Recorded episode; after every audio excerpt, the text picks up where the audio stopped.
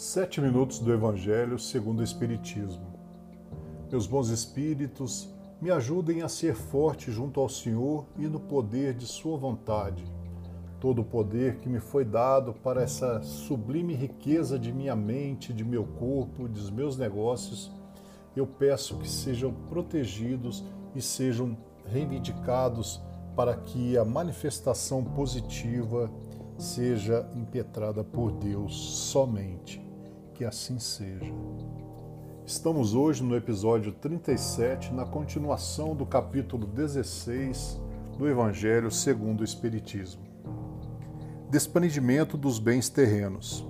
Venho, meus irmãos, meus amigos, trazer o meu óbolo para vos ajudar a marchar corajosamente no caminho do aprimoramento em que entrastes. Nós nos devemos uns aos outros, não é senão por uma união sincera e fraternal entre espíritos e encarnados que a regeneração seja possível. Vosso amor aos bens terrestres é um dos mais fortes entraves ao vosso adiantamento moral e espiritual. Por esse apego à posse, suprimis as vossas faculdades afetivas em as transportando todas sobre as coisas materiais Sede sinceros, a fortuna dá uma felicidade sem mácula? Quando vossos cofres estão cheios, não há sempre um vazio no coração? No fundo desse cesto de flores não há sempre um réptil escondido? Compreendo que o homem que por um trabalho assíduo e honrado ganhou fortuna.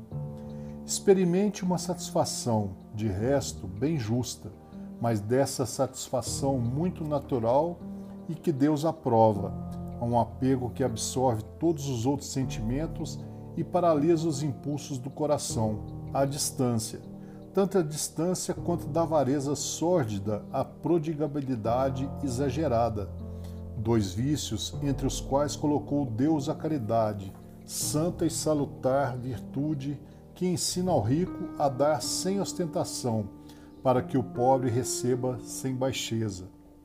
Que a fortuna venha de vossa família o que ganhastes pelo vosso trabalho. Há uma coisa que não deveis jamais esquecer, é que tudo vem de Deus e retorna a Deus. Nada vos pertence sobre a terra, nem mesmo o vosso pobre corpo. A morte dele vos despoja, como se todos os bens materiais. Sois depositários e não proprietários. Disso não vos enganeis. Deus vos emprestou, deveis restituir, e ele vos empresta com a condição de que supérfluo, pelo menos, reverta para aqueles que não têm o necessário. Um dos vossos amigos vos empresta uma soma. Por pouco que sejais honesto, tereis o escrúpulo de pagá-la, e lhe ficareis agradecido. Pois bem, és a posição de todo homem rico Deus é o amigo celeste que emprestou a riqueza. Não pede para ele senão o amor e o reconhecimento, mas exige que a seu turno o rico dê também aos pobres, que são seus filhos tanto quanto ele. O bem que Deus vos confiou excita em vossos corações uma ardente e louca cobiça. Haveis refletido quando vos apegais imoderadamente a uma fortuna perecível e passageiro como vós. Que um dia virá em que devereis prestar contas ao Senhor do que vem dele. Esqueceis que pela riqueza estáis revestido do caráter sagrado de ministros da caridade na terra, para dela serdes os dispensadores inteligentes? Que sois, pois, quando usais em vosso único proveito daquilo que vos foi confiado, senão depositários infiéis? Que resulta desse esquecimento voluntário de vossos deveres? A morte inflexível, inexorável, vem rasgar o véu sob o qual vos escondieis e vos força a prestar contas ao amigo que vos ajudará, e que nesse momento se reveste para vós com a toga de juiz. É em vão que, na terra, procurai-vos iludir, colorindo com o nome de virtude o que frequentemente não é senão egoísmo, que chamais economia e previdência, o que não é senão cupidez e avareza. Ou generosidade, o que não é senão prodigabilidade em vosso proveito.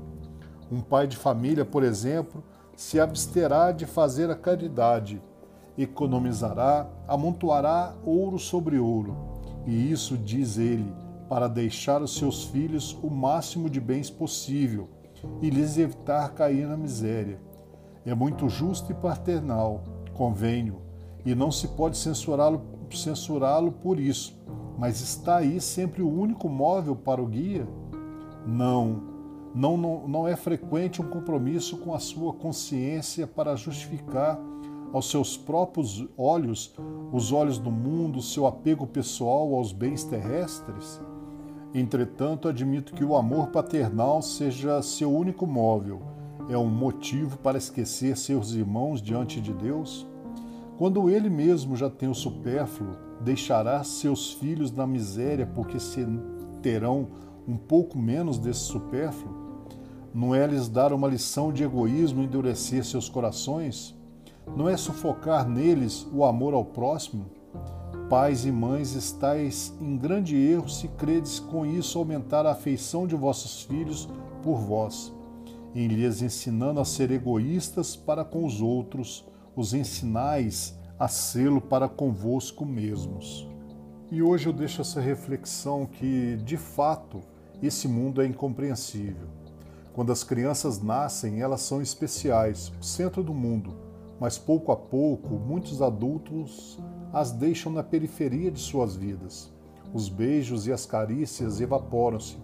Os pais trabalham para o futuro dos seus filhos, querem lhes dar o mundo, mas não têm tempo para dar a si mesmos. Eles precisam ter uma alma de criança para penetrar no mundo das crianças. Eu desejo a você, em nome de toda a falange espiritual que agora reunido e bem próximo de nós, nos deem graças, nos abençoem e direcione nossa caminhada diária. Em nome de nosso Senhor Jesus Cristo, que assim seja.